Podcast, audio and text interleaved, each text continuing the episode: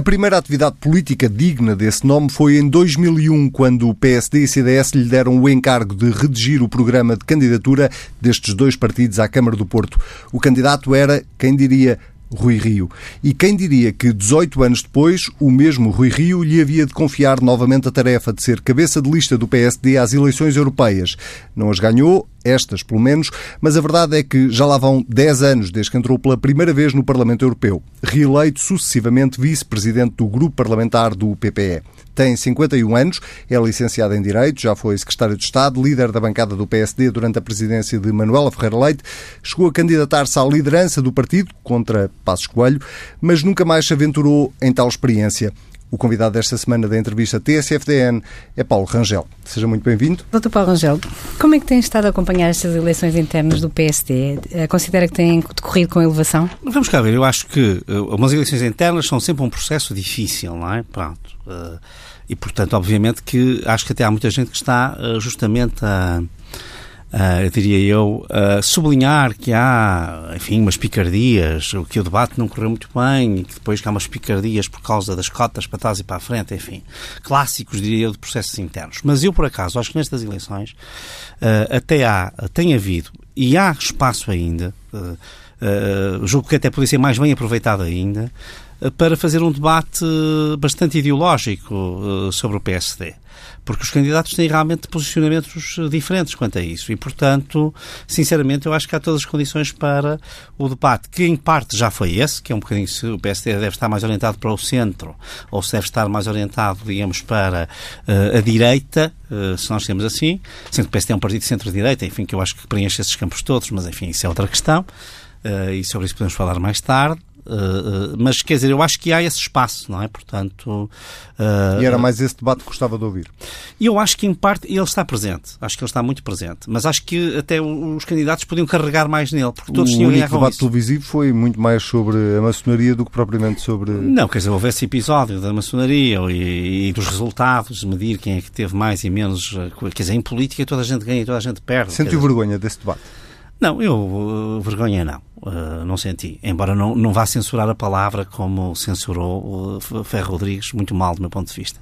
Mas quer dizer, sinceramente, não, não, não senti vergonha, mas quer dizer, uh, o debate podia ter sido melhor. Os candidatos, qualquer um deles, uh, conheço-os a todos uh, bem, podia ter feito bastante melhor. E, portanto, acho que podia ter sido melhor. Mas, sinceramente, enfim, eu é como digo, os debates televisivos uh, e não televisivos, mas especialmente televisivos, que exigem, têm sempre uma grande pressão, em, em, em, eleições internas, portanto, em competições de caráter interno em partidos, são sempre momentos muito complexos. Portanto, sinceramente, eu acho que nós não podemos medir nem a qualidade do debate, nem a qualidade dos candidatos por esses debates. Uh, e, portanto, uh, justamente com esta precaução, eu digo que aqui há não só eu acho que tem havido muito essa. Até por militantes, porque é curioso, é que o debate não é apenas entre os protagonistas, portanto, é também entre os militantes eh, que, que, que entre si vão, uns porque já têm, enfim, apoios mais que definidos, outros porque não têm, mas a verdade é que uh, uh, eles têm debatido muito essas questões. Portanto, eu acho que apesar de tudo que existe aqui muito sobre qual deve ser no fundo, para que o PSD se posicione e se ponha em linha com a sociedade portuguesa, se deve ter uma postura mais à direita e mais, eh, eu diria, menos centrista, ou se deve estar a olhar também para o centro, eu acho que este, que este debate é o debate falta que, fazer. que falta fazer ou, e, e, que tem todo, e que com estes protagonistas tem todas as condições para ser feito. Um dos temas importantes que vai ser discutido nesta legislatura vai ser a questão da eutanásia. Uh, o Rui Rio já disse que é a favor da despenalização. Concorda com essa ideia do Dr. Rui Rio? Uh, acha que devia, devia de haver liberdade de voto? Na, não, na liberdade de voto acho que deve haver. Uh, quer dizer, nem passa pela cabeça que não haja, portanto, numa matéria destas. Eh, sinceramente, eu sou, uh, enfim, eu diria, fundamentalmente, embora serenamente, contra a eutanásia. É? Pronto, e acho que é um tema que obviamente não deve ser de maneira nenhuma uma bandeira do partido nem para um lado nem para o outro. Quer dizer, o PSD nesse aspecto sempre teve uma grande abertura. Eu fui líder parlamentar e mais do que uma vez, uh, uh, até às vezes com algum conflito com a direção do partido na altura, com o Presidente Ferreira Leite, mas impus sempre a liberdade de voto em termos que tivessem, digamos, a ver com a consciência, ou com a moral, ou com os costumes, se quiser assim. E, portanto, neste caso, eu claramente sou contra a eutanásia, enfim, não, não, sinceramente as experiências que temos hoje na Suíça, na Holanda e na e na Bélgica são de molde a, a, a criarem muitas dúvidas e muitos temores. Uh, e, portanto, muitas das questões que se debatem não têm sentido, porque são obsessão terapêutica, etc., que estão mais que resolvidas. Uh, uh, e eu acho que não há um direito à morte, porque o suicídio não é uma coisa permitida. apenas é, é como o homicídio, também não é permitido, mas acontece. Uh, e, portanto, eu acho que não há um direito à morte. E, portanto, as pessoas, uh, sinceramente, isto é, é, é, um valor para mim muito importante. E, portanto, eu aí uh, estou muito claramente de um dos lados contra. E nesse PSD de centro-direita que acabou de definir, esta questão coloca, é uma das questões que coloca o PSD mais à direita, admito que sim. Não, de maneira nenhuma, porque não. Sinceramente, eu vou dizer o seguinte: eu acho que o PSD é um partido de centro-direita, sempre foi, mas que quando quer ser maioritário e quer vencer, ele tem realmente que abranger o centro. Portanto, ele tem que uh, comportar uma, algumas pessoas de direita que acabam por se rever no PSD ou por razões de úteis votam no PSD. Há aquilo que eu diria que é o seu uh, core, o seu coração, digamos, que é realmente ali no centro-direita, é o que faz a diferença, no fundo, para o PS, se quiser assim. Mas sempre que nós fomos vitoriosos, com maioria absoluta nem se fala, mas sem maioria absoluta, temos sempre que ir até ao centro. Como, aliás, o PS tem que vir até ao centro-direita, muitas vezes, quando quer ganhar eleições. E nestas eh, três candidaturas, quem é que está ao... Bem, Rui Rio uh, tem assumido que quer recentrar o partido. Portanto, vamos assumir que Rui Rio está ao centro. Sim. Quem é que está à direita? Eu acho que, quer dizer, eu acho que Luís Montenegro está um pouco mais à direita, não é? Não, não digo que seja exclusivamente, não é uma posição, eu não diria que é uma posição conservadora, mas eu acho que é, que é claramente uma posição mais, mais liberal mais liberal e por isso um pouco mais à direita, porque o PSD tem uma componente social muito forte, não é? Uh, e eu acho que esse património é um património importante. Mas eu aqui, sabe que aqui este debate, quem tem agitado isto muito bem, embora sinceramente eu esteja nos antípodas do pensamento dele, mas que acho que tem prestado um serviço grande ao partido, é o Miguel Morgado, não é?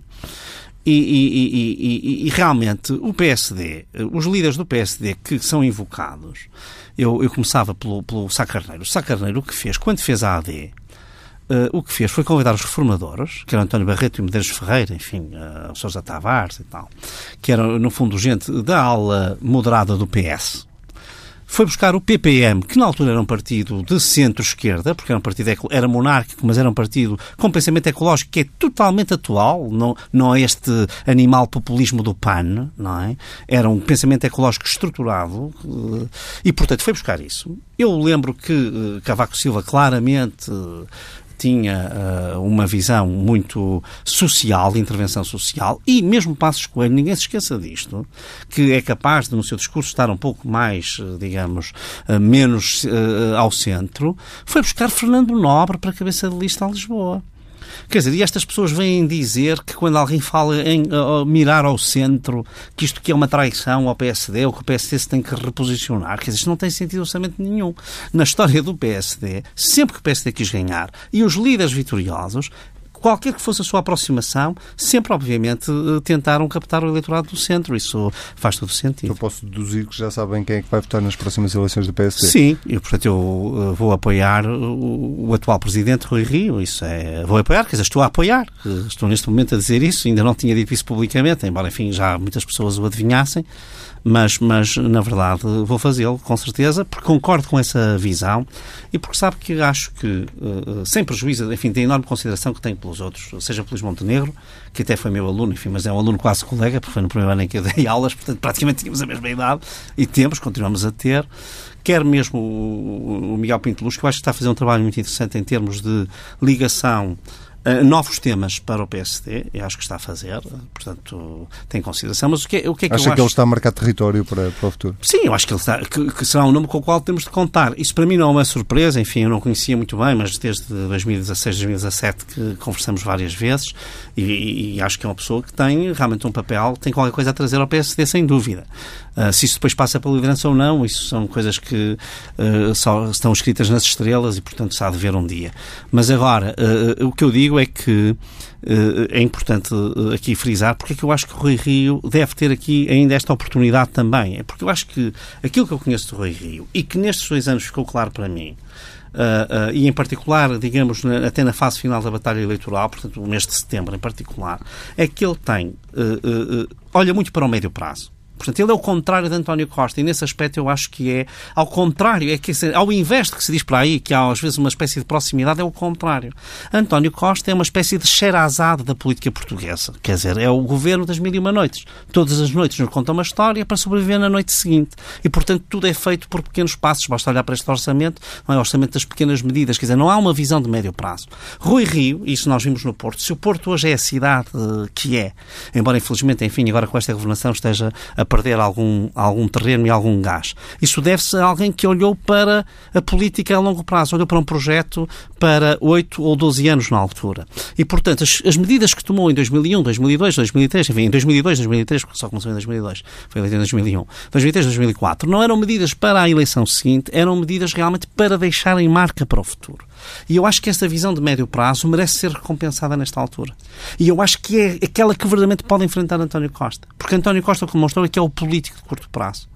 E, portanto, é como eu digo, é o governo da Sherazade, quer dizer, cada, cada dia se conta uma história, não é? Agora a história é a delação premiada, no outro dia os 800 milhões de euros, foi a crise dos professores, foi a crise dos camionistas, quer dizer, vive, no fundo, destes balões de oxigênio, que lhe dão mais 7 ou 8 dias de paz uh, relativa e vai construindo. Isto é, é, realmente uma grande habilidade, uh, não há dúvida nenhuma. Mas o país muda com isto, o país não muda. E, e, eu acho que aí é que está, uh, e por isso é que eu acho que o Rio é o candidato melhor uh, nestas condições e merece, de facto, depois desta experiência, ter aqui, no fundo, a oportunidade de provar essa capacidade de colocar prioridades no médio prazo. Outra coisa que é curiosa nele também uh, é essa capacidade de escolher prioridades, que, aliás, é o que também cria alguma polémica e controvérsia na figura, porque uh, o que acontece é que ele escolhe três prioridades, depois leva aquelas três prioridades mesmo a sério e descura um pouco as outras. E, portanto, as pessoas, digamos que, no fundo, uh, aqui, por exemplo, é claro que as contas públicas para ele são uma prioridade, a questão dos impostos da iniciativa económica e a questão social no serviço de saúde são uma prioridade, a questão das reformas da política e da justiça são uma prioridade, e, no fundo, ele fala destas coisas e não fala de mais. E isto significa que todos os outros que estão um pouco à volta disto sentem uma certa orfandade de tema, diria eu. Mas, de qualquer modo, ele para cumprir essa missão tem que contar com os ativos que tem no partido. Ele fez tudo o que era possível para pacificar o partido.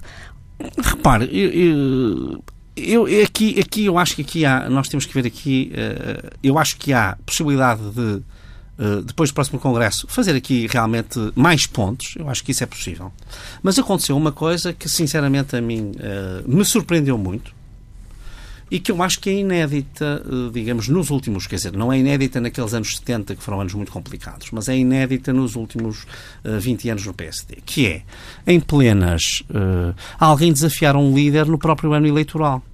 E eu acho que aí, uh, realmente, Rui Rio tinha um certo capital de queixa. Quando Luís Montenegro, em janeiro, abre uma crise de liderança num ano em que há eleições europeias em maio e há eleições legislativas em, em, em outubro. Eu acho que andou mal.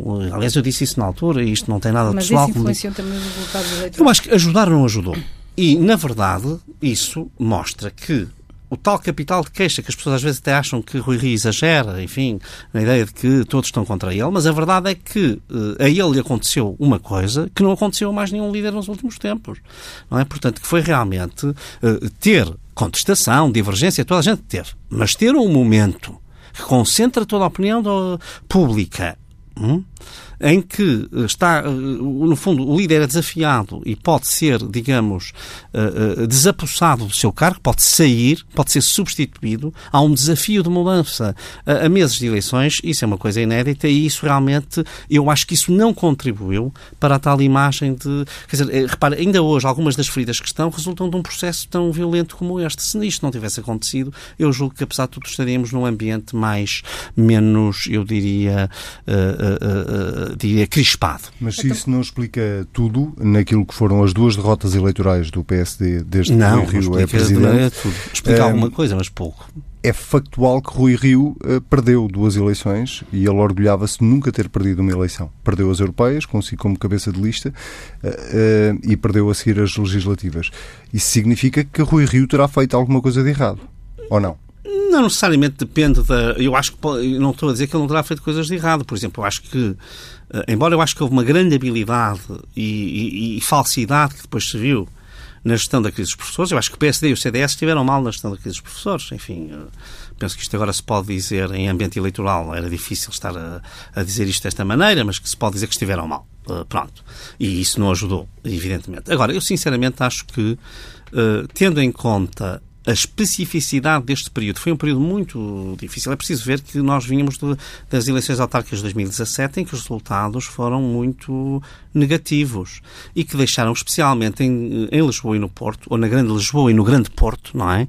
Deixaram marcas muito profundas. Pronto. E, portanto, o partido não estava. Isto só para dizer que não é necessariamente a orientação política anterior que estava a ter uh, sucesso, porque eu acho que nós estávamos numa fase diferente.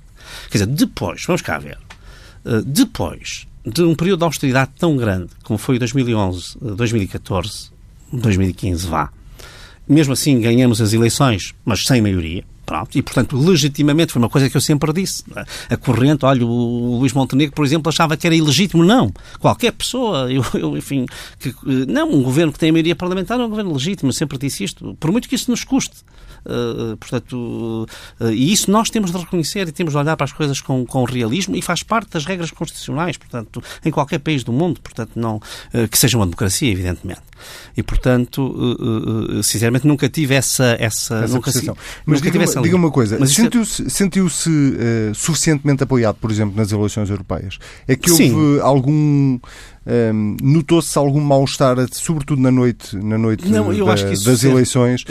Sentiu que o partido e que Rui Rio, a liderança de Rui Rio, lhe deram todas as condições que podiam Sim, ter dado? Dizer, sinceramente, eu vou dizer o seguinte: isso, eu aí acho que já ouvi essa história várias vezes, aliás, até já me foi perguntada pessoalmente uma vez ou outra, mas isso não tem qualquer fundamento. Quer dizer, na noite das eleições não houve.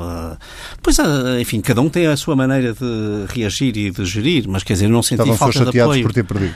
Uh, sim, sinceramente, satisfeito não estava, como pode imaginar. Havia uma coisa, apesar de tudo, que eu acho que foi importante, foi manter os deputados Uh, uh, isso foi uma coisa importante, mas é um resultado, sinceramente, foi um resultado mau. já não acho o mesmo do resultado de setembro.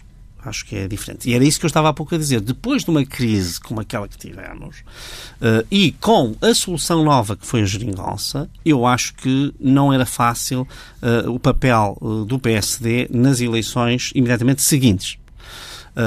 e, portanto, não era fácil e por isso era preciso aqui, e, e, que teve condições, vamos cá ver, o trabalho todo foi feito por Passos Coelho e foi António Costa que veio colher os louros, uh, a conjuntura internacional foi positiva, as coisas não eram fáceis e, portanto, sinceramente, eu acho que nós temos que olhar para as circunstâncias. Há uma coisa que eu acho que é muito interessante, uh, e se Rui Rio ganhar estas eleições será muito importante, que é eh, nós não devemos mudar de líder só porque o resultado não é o melhor. Se olhamos para a Espanha, o Rajoy passou por duas eleições gerais que perdeu e depois veio a ser Presidente do Conselho. Não estou a pedir, não estou a pedir que a gente passe por duas, mas estou a dizer, vamos cá ver, eh, ele já pegou no partido em andamento eh, nesta fase e depois desta fase. Portanto, uma das coisas que eu vi, por exemplo, eu já tinha essa percepção, mas que pude testemunhar, digamos, ao vivo foi durante a campanha eleitoral das europeias ver quão presente ainda estava a experiência da Troika.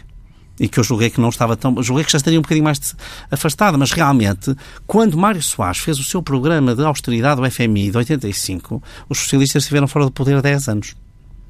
E levaram a duas maiorias absolutas de cavaco. E o PSD Ora, corre esse risco? Eu acho que não, porque António Costa, primeiro, não conseguiu ganhar as primeiras eleições. E quando aquilo que se lhe exigia era uma maioria absoluta, também não foi capaz de a ter.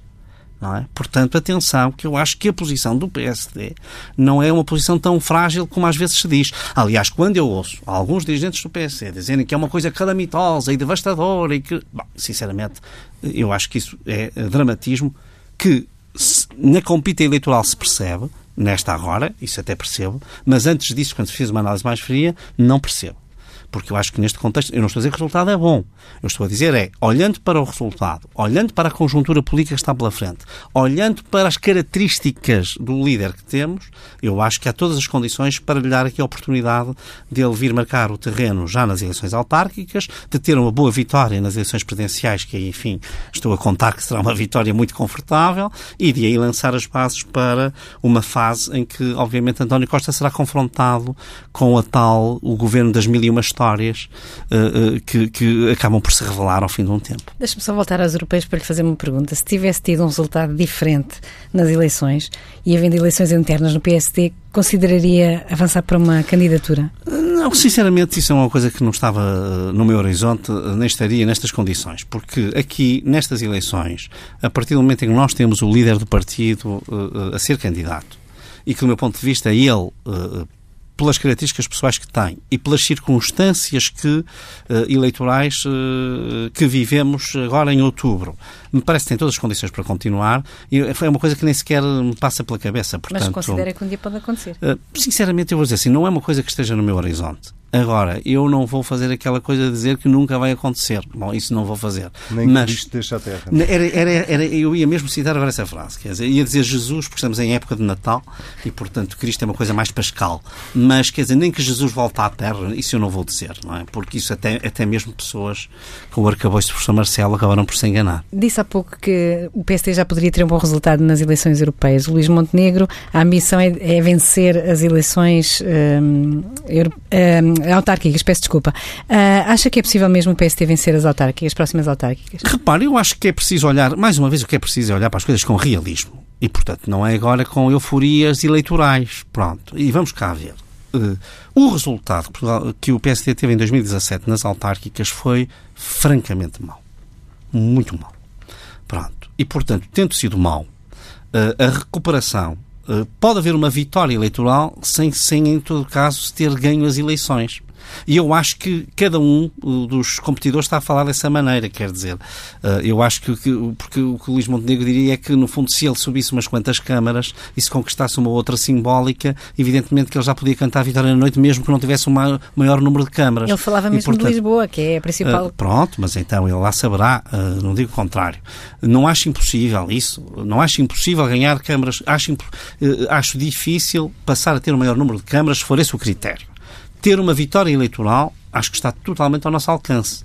E, e, e, como, como isto se faz de percepções e de comparações, é evidente que se o PSD conseguir uma ou outra Câmara simbólica e conseguir aumentar eh, com substância o seu número de câmaras uh, e o seu número de mandatos de vereadores, de juntas, etc., sem dúvida que terá aí uma noite eleitoral uh, triunfante e, e, que será um bom trampolim para os passos seguintes. Mas Luís Montenegro pôs a fasquia um bocadinho mais alta. O que ele ambiciona é, na verdade, ganhar uh, umas legislativas com maioria absoluta. O que lhe pergunto é, no atual quadro político português, em que o Parlamento acabou de passar para 10 partidos, acha uh, execuível o PSD conseguir uma maioria absoluta? Uh, vamos cá ver. Uh, sim, e não. Não lhe sei, eh, eu aí diria que uh, uh, o que seria mais natural era não se o CDS estivesse noutra posição. Pronto. Assim, de facto, o que acontece é o seguinte: para se poder governar nas atuais condições, em princípio, é preciso ter maioria absoluta. Não é? Pronto. Porque a esquerda tem condições de dialogar entre si, especialmente se perceber que o centro e a direita podem tomar conta do governo se perceber isso, não é? Não quer ficar hoje, hoje não pode ficar com o ónus que os deixou governar. E, portanto, o que é que eu acho? Se nós tivéssemos um CDS mais ou menos, no, mesmo que tivesse sido uma derrota, mas uma derrota não tão forte como aquela que teve, eu acho que seria bastante difícil tendo um espectro de alguma, eu diria, fragmentação uh, no, no, no, no, braço uh, do centro para a direita, porque o PSD, para ter uma maioria absoluta, tem que ir até ao centro-esquerda. Não sei se o Luís Montenegro tem noção disto, ou pelo menos alguns dos seus apoiantes entusiásticos têm noção disso, mas isso só reforça, é que é, essa ambição reforça a estratégia de Rui Rio. É que a contradição é esta, é que não se pode ter uma maioria absoluta se não se for até ao centro-esquerda, se não se for capaz também de convencer esse eleitorado. Não é, não, não é ter soluções de esquerda, mas eh, pelo contrário. Mas é realmente de convencer esse eleitorado, de o apelar. Portanto, eh, eh, sinceramente, eu tenho dúvidas tenho dificuldade em dizer que seja facilmente atingível. Uma coisa é certa, o PS não foi capaz de atingir. E isto é uma derrota de António Costa. Por isso é que hoje muita gente nota que António Costa está com mais dificuldades agora do que estava antes. E não, não. sendo fácil de atingir, admite como possibilidade que o PSD possa precisar de um Chega, por exemplo, para, para fazer eu, uma maioria? Eu, sinceramente, penso que o PSDI deve ser muito claro e não deve, de maneira nenhuma, uh, uh, ter o Chega como uma, uma muleta, se quiser assim, não é? Portanto, penso que não. Uh, penso que o tipo de discurso populista e, e, e, em alguns casos, no limite do aceitável que tem o André Ventura, eu penso que, sinceramente, nós devemos distanciar-nos dele. Eu acho que nos devemos distanciar dele. Isto não significa, e vou dizer também com toda a honestidade, até agora não vi nenhum fascismo, até agora, não estou a dizer que no futuro não seja assim, naquilo que ele disse, e sinceramente não concordo com a diabolização. E acho que isso é um erro. É um erro tático e não me parece que, que, se justifique, porque nós temos que ver as pessoas por aquilo que elas dizem e por aquilo que elas fazem e não por aquilo que, no, que nos dá jeito. Eu imagino que dê jeito à extrema-esquerda ter um fantasma desses. No fundo, a extrema-esquerda e a extrema-direita vivem todas da mesma realidade. Aqui as pessoas não têm noção disso, mas quem está no Parlamento Europeu é absolutamente extraordinário. Agora, no voto da Comissão, o Partido Comunista vota com a senhora Le Pen, o Bloco de Esquerda vota com a senhora Le Pen. Portanto, eh, isto, e isto é em 80% ou 90% dos votos. E ninguém diz isto. Claro que ah, eles dizem é por razões diferentes. Bom, é por razões diferentes, mas a verdade é que estão ao lado uns dos outros. Uh, e, portanto, quando às vezes vêm dizer ah, o PSD ou o CDS estão, neste caso, estão ao lado. Bom, eu, no Parlamento Europeu, a extrema-direita vota normalmente com a, a, esquerda mais radical. Mas uh, a consolidação da mensagem, seja do Chega, seja do Iniciativa Liberal, não pode ser um fator de contenção do eleitorado do PSD? Olha, eu, sinceramente, no caso do Iniciativa Liberal, não acho.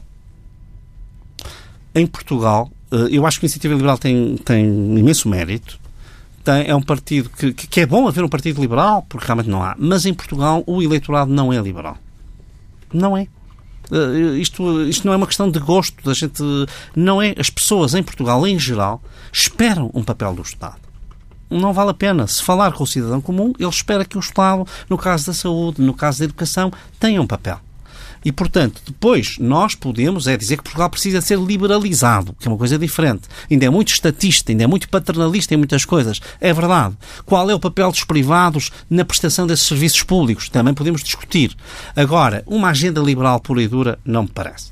Uma agenda mais populista, conservadora, uh, exploradora de alguns medos, uh, uh, antissistema, eu acho que tem alguma margem para crescer, porque aquilo que eu vejo na Europa é que tem crescido em todo o lado. E como é que se lida com esse fenómeno em Portugal, que não existia? Eu acho que se deve lidar com esse fenómeno com uma clara distância portanto, com uma clara distância. Portanto, quer dizer, nós não nos revemos uh, nisto. Eu não me revejo numa agenda que seja uma agenda uh, xenófoba, se ela existir uh, e quando exista, numa agenda mais conservadora nos valores. Não, vejo uma agenda que seja inclusiva nos valores, isto é, um partido como o PSD deve ter espaço para pessoas conservadoras e espaço para pessoas progressistas, e por isso é que eu, por exemplo, naquelas questões mais fraturantes, defendo a liberdade de consciência, não é? Eh, e não tem se votar todas, da mesma maneira em todas as questões fraturantes, que é outra coisa também que em Portugal parece que toda a gente tem que ser totalmente conservador ou totalmente uh, progressista, não pode ter opiniões diferentes consoante os temas que são temas muito diversos. E, portanto, uh, sinceramente, aí eu acho que nós devemos claramente distanciarmos dessa. Devemos fazer, devemos ter muito cuidado. Eu vejo uh, o que se passa noutros países e, por exemplo, o que acontece na, na, Polónia, ou o que acontece com a Le Pen em França, o que acontece com o Salvini em Itália, o que está a acontecer com o Vox, embora o Vox esteja um bocadinho naquela. Uh, o Chega copia um pouco o Vox e, portanto, é como eu digo, o Vox ainda não passou as linhas vermelhas. É um, nós devemos, claramente, eu penso que vai passar, sinceramente, acho que vai passar. E, e com o Chega acho que isso também pode acontecer, mas ainda não passou. Uh, mas acho que devemos ter, de facto, aí bastante uma clara separação Portanto, aí o PSD deve ser muito claro quanto a isso. E eh, só para fecharmos este capítulo... Atenção, colaborar com a Iniciativa Liberal é totalmente diferente. Eu uhum. aqui disse que eu acho que não há grande espaço para uma agenda liberal em Portugal, mas é um partido com o qual nós devemos, nós, o PSD, deve, com o CDS e com a Iniciativa Liberal em particular, deve organizar um amplo uh, uh, diálogo. Eu acho que a nossa fase, a fase seguinte deve ser essa. por exemplo, aí está, olha, uma coisa que o Miguel Morgado também tem dito e eu acho que, que ele está bem, quando lança essa pista, acho que ele está bem, está no caminho certo, quer dizer, abrir esse diálogo e abrir pontos para até haver uma frente, um bloco, uma aliança, no fundo retomar o espírito da aliança democrática, mas como eu digo que é um espírito aberto que vai do centro-direita ao centro-esquerda, eu acho que nós temos todo o caminho, temos toda a possibilidade de o fazer e liderar esse processo. Só para fechar este capítulo, também é daqueles que acha que o Chega vai claramente crescer eleitoralmente nas próximas eu eleições? Eu acho, quer dizer, não sei se vai claramente crescer. Eu acho que, olhando, repare, eu estou, no, apesar de tudo, num ponto de observação privilegiado, porque tenho visto os Chegas a nascer em vários sítios e eles, de facto, têm imagem para crescer. E o que eu vejo é que quando nós vemos atitudes como a de Ferro Rodrigues, que eu sempre achei, eu sei que aqui muita gente lhe fez elogios, mas eu sinceramente acho que foi um mau Presidente da Assembleia da República. Uh, se a gente olhar para um Almeida Santos ou para um Jaime Gama ou para um Mata Amaral, enfim, uh, uh, só para citar três nomes, para Assunção Esteves, que eram pessoas de uma independência, de uma imparcialidade total, ele de vez em quando tem umas saídas mais tipicamente da sua família política e acho que isso é mau para um Presidente da Assembleia, mas que neste caso em particular esteve bastante mal. E ele até tinha estado muito bem, surpreendeu-me isso, porque ele tinha estado muito bem quando foi a questão de, de atribuir tempo de palavra ou não aos partidos, eh, digamos, só com deputado. E, portanto, até eh, fiquei um pouco, estranhei um pouco aquela reação. Vamos uh, falar um bocadinho da Europa uh, e, sobretudo, de um dos, uma das, um dos principais desafios que, com que a Europa está confrontada neste momento, neste momento já, já há algum tempo, que tem a ver com o Brexit. Uh, esta vitória de Boris Johnson é uma espécie de sentença para a saída do Reino Unido da União Europeia. O que lhe pergunto é se já não teme uma saída desordenada depois disto. não temo mas também não posso excluí-la. Vamos cá ver. A saída desordenada não vai acontecer a 31 de janeiro. Bom, mas agora nós temos apenas 11 meses, e nem sequer 11 meses temos, temos menos que isso, mas temos 11 eh, meses para negociar os termos da nova relação, o chamado novo acordo comercial. Ora, Boris Johnson fez aqui uma coisa que me pareceu uh, negativa, que foi dizer que, uh, aliás, foi aprovado ontem, ou hoje mesmo, nem sei, uh, uh, mas penso que foi ontem, que foi aprovada, não foi aprovado, foi anunciado no discurso da Rainha que o período de transição nunca passará de 31 de dezembro de 2020. E isso é que eu acho que para um acordo comercial é um período curto. Claro que eu já ouvi o Michel Barnier esta semana dizer que às tantas vai haver um quadro regulatório mais geral e depois os detalhes se negociarão a seguir e com isto se conseguiria uma, uma forma. Mas aqui o que eu vou dizer é o seguinte: o Boris Johnson teve uma vitória clara e que eu acho que vai ser um Primeiro-Ministro com sucesso. Eu acho que eu fui muito crítico dele, mas nunca o desvalorizei, nem nunca o confundi com o Trump, porque eu acho que se ele conseguisse aquilo que queria conseguir, na verdade, depois tendo uma maioria estável para governar, nos ia aparecer com outra uh, faceta e com outra dinâmica. E o que é que acontece? A União Europeia é que lhe deu o trunfo, que foi ao, ao dar o segundo acordo, que em rigor é quase parecido com o primeiro, mas com o abandono da Irlanda do Norte. Portanto, basicamente o que o Boris Johnson disse, tomem lá a Irlanda do Norte, que nós não precisamos dela, porque ela mais dia menos dia vai sair do Reino Unido uh, para uma futura reunificação. E, portanto, uh, vamos antecipar isso e resolver o problema. E, e, ao fazer isto, facilitou muito a negociação e, portanto, a União Europeia entregou-lhe o trunfo de que ele precisava para umas eleições. Porque, a partir do momento em que ele tem um acordo, nem que ele fosse aprovado ou não fosse aprovado, ele tinha um acordo, portanto, foi capaz de fazer aquilo que ninguém achava que era capaz. E, portanto, eu acho que isto, tudo isto foi instrumental para ele chegar a esta posição. A partir do momento em que ele está nesta posição, eu acho que ele que vai ter um mandato que pode surpreender. Mas isso até parece contraditório com o facto da União Europeia ter parecido sempre que não acreditava que o, que o Reino Unido saísse da União Europeia. Um, esse trunfo que lhe deu parece ser contraditório com essa ideia. Não, eu acho que o que aconteceu à União Europeia foi o que aconteceu ao eleitorado britânico que é a fadiga com o Brexit. Eu consigo, enfim, a política britânica, eu diria quase que ao segundo, e então nestes anos que foram anos muito interessantes, uh, embora, uh, enfim, também negativos, mas interessantes, do ponto de vista de, quem segue uh, a política britânica, aquilo que eu, que, que eu vi é que, as, é que já não se aguentava mais ouvir falar em Brexit. E o que acontece é que a própria União Europeia também não vivia bem com a ideia de, uma, de, de, de estar capturada, de estar refém, de estar sequestrada por este tema. Portanto, tinha que andar em frente. E, aliás, até se nota um pouco. Veja que uh, quando aparece o Green Deal, por exemplo, não é? este pacto ecológico como uma nova, a von der Leyen aparece com toda a força com um, um novo projeto positivo para a União Europeia, como, como crescer eh, como criar uma, uma, uma, onda de crescimento à volta de um novo tema e criar um novo objetivo, um, um novo desígnio para os europeus, eu acho que isso tem já tudo a ver com a ideia de que, pronto, nós agora, esta parte do pesadelo, o pesadelo acabou e agora nós temos de começar uma vida nova, não é? E eh, ainda a propósito do Brexit, é, é, é inevitável que, que a Escócia, por exemplo, faça, comece a fazer o caminho da independência? Eu acho que não é inevitável, mas eu acho que é altamente provável que isso venha a acontecer. Não, não a independência, mas pelo menos o caminho para o referendo, ou, pelo menos, se, se o Boris Johnson, como eu acho que ele vai fazer, negar o referendo, aumentar muito a tensão e nós passarmos a ter uma espécie de Catalunha uh, uh, uh, no, no, em plena Grã-Bretanha. e se isto acontecer, eu acho que isto vai trazer uma, uma, um problema que Portugal tem que pensar muito bem. Os dois países mais importantes para o equilíbrio português são o Reino Unido, porque é o nosso aliado tradicional, é o nosso aliado fora da Península, é aquele que, no fundo, de alguma maneira, eh, nos garantia, entre aspas, a independência face à Espanha, e é a própria Espanha. E os dois estão com crises seríssimas. O que eu não vejo é o Ministro dos Estrangeiros português, nem o Governo português a fazer nada. No caso do Brexit, por exemplo, é confrangedor. Não só o abandono dos portugueses, onde que se fez muito pouco, mas a falta de estratégia na União Europeia. Eu veja, o Primeiro-Ministro António Costa só fala sobre, sobre o, o Clube Med e, e, e coisas como Macron, mas Portugal é um país atlântico, não é um país mediterrâneo. Portugal não é bem um país do Sul, é um país do Ocidente, mais do que um país do Sul. Uh, quer dizer, Lisboa está quase na mesma, no, no, no mesmo alinhamento de Nova Iorque. Ninguém diz que Nova Iorque é uma cidade do Sul. E, portanto, uh, é preciso ter consciência de que nós precisamos ter o quê? Um alinhamento com a Suécia, com a Dinamarca, com a Holanda, com a Bélgica e com a Irlanda, que são as pequenas e médias potências europeias, que são atlânticas, marítimas, voltadas para fora. E nós não temos um clube atlântico para fazermos ali lobby, nós vamos perder aquele que era o verdadeiro representante de uma visão extrovertida e marítima da Europa que era o Reino Unido. Quem é que agora vai fazer às vezes isso? Nós temos que ter um clube para fazer isto. Não, não vai ser com, com, com a Itália, com a França e com a Espanha, que ainda por cima são países grandes, que no caso da França e da Espanha são simultaneamente atlânticos, mas são mediterrânicos, que sempre estiveram nas guerras europeias uh, lá no meio, portanto não têm a ver com a nossa história. Não é com esses que nós vamos definir o interesse geopolítico português. Portanto, sinceramente, eu uh, considero que do ponto de vista geopolítico, nós, no nomeadamente no caso do Brexit, temos sido extremamente laxistas. E Portugal vai pagar um preço por isso. Não é apenas o preço económico, isso todos vão pagar. Mas o preço geopolítico dentro da União Europeia, pelo laxismo do governo de António Costa e de Augusto Santos Silva, aí vamos pagar.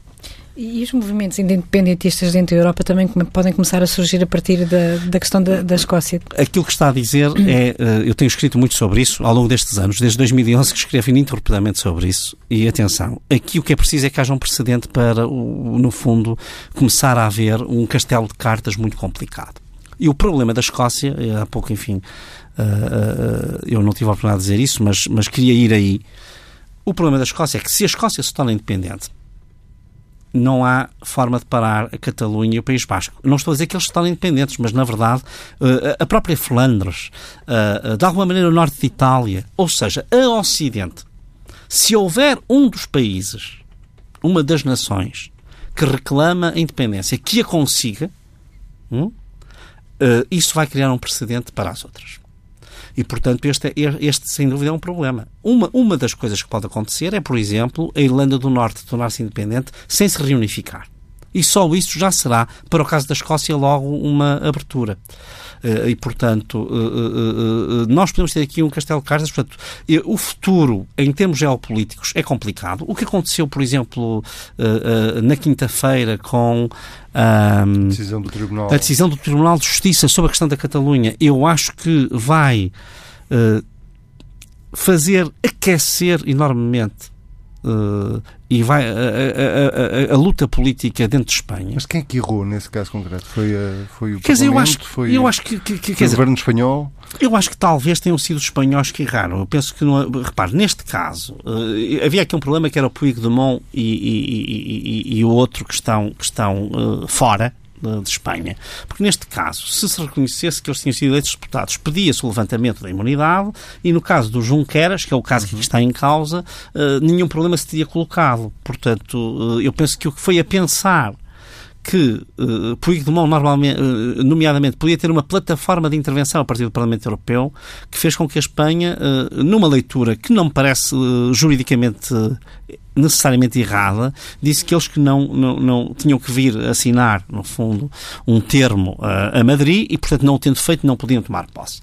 O que o, o que o Tribunal de Justiça veio dizer é que isso não é assim e, e, na verdade, se criou aqui um problema que eu acho que, no contexto, quem, basta ler os jornais de Espanha de sexta-feira, são, quem ler, uh, eles já dão um bocadinho o cenário, uh, que é um cenário de alta, eu diria, polarização, isto veio dar uma grande força outra vez à ERC. Isto veio. Uh, uh, havia aquela negociação que o Sanches estava a tentar ter com a esquerda republicana catalã e, portanto, nós, é o que eu digo, os dois países aos quais estamos ligados estão com sérias crises constitucionais.